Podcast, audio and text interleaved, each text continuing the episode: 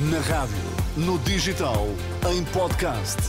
Música para sentir, informação para decidir.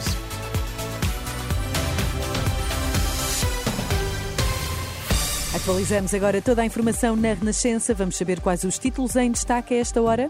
Recursos para a educação inclusiva são insuficientes para 83% dos diretores das escolas, diz um levantamento feito pela FENPROF, divulgado esta segunda-feira. Mais de 80% dos diretores dos agrupamentos de escolas e das escolas não agrupadas afirmam não ter os recursos necessários para uma educação verdadeiramente inclusiva. É o que revela uma recolha de informações feita pela FENPROF, divulgada esta segunda-feira. O levantamento diz respeito à situação nas escolas no ano letivo atual e conta com dados de todos os distritos do continente. Luís Montenegro, por Lisboa, e ex-bastonário da Ordem dos Médicos, Miguel Guimarães pelo Porto. São agora conhecidos os principais cabeças de lista da Aliança Democrática para as próximas legislativas. A lista a que a Renascença teve acesso inclui ainda o antigo presidente da CAP, Eduardo Oliveira e Souza, que é o primeiro da lista em Santarém, e o nome de Telmo Faria, antigo presidente da Câmara de Óbidos, que concorre por Leiria. Já Miguel Pinto Luz, vice-presidente do partido e da Câmara de Cascais, é o número um por Faro, e Teresa Moraes, que integrou os governos de Passos Coelho, regressa para encabeçar a lista de Setúbal.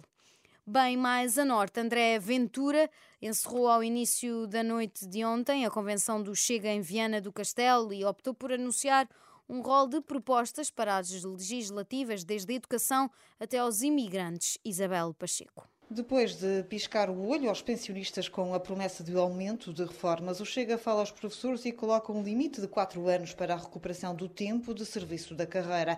A meta é apontada por André Ventura. E o compromisso, este é claro, e valor é que em quatro anos o Chega recuperará o tempo de serviço destes professores, porque eles merecem, a escola merece. Do ensino para a saúde, o Chega defende o regresso das PPPs e um tempo máximo para o atendimento no SNS. Vamos estabelecer uma regra vinculativa sobre o tempo máximo de atendimento para consultas e para atos cirúrgicos. Quando o Estado não conseguir cumprir o tempo máximo, que o faça ao privado ou social e nós pagaremos aquilo que quem tem que lá ir tem que ter. A imigração também não ficou de fora das promessas. O líder do Chega diz que, caso o partido seja governo, vai regular a entrada de imigrantes no país e reverter a lei da nacionalidade. E vamos reverter esta lei da nacionalidade para que ninguém possa entrar, estar ou ser português sem saber falar a língua e conhecer a cultura portuguesa. O secretário-geral do PS foi mencionado várias vezes por Ventura, uma delas para retribuir a acusação de que o Chega anda a mentir aos portugueses. Caro Pedro Nuno Santos, a mentira e a manipulação não cabem neste Congresso, mas caem que nem uma luva em si e no Partido Socialista que tem governado Portugal nos últimos anos. Do PSD, apenas a referência a um partido politicamente correto e uma frase de Francisco Sá Carneiro partido de Luís Montenegro saiu poupado das críticas de Ventura, que a menos de dois meses das legislativas prometeu muito e explicou pouco.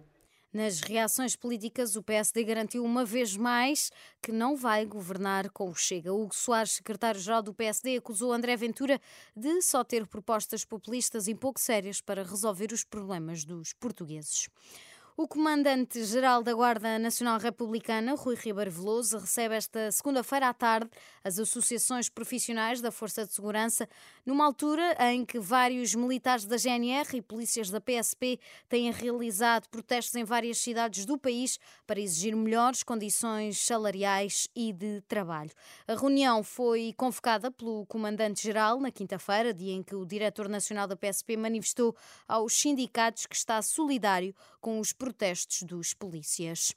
No desporto, o Porto venceu na última noite contra o Braga por duas bolas a zero, com golos de Fábio Cardoso aos 12 minutos e Evanilson aos 49.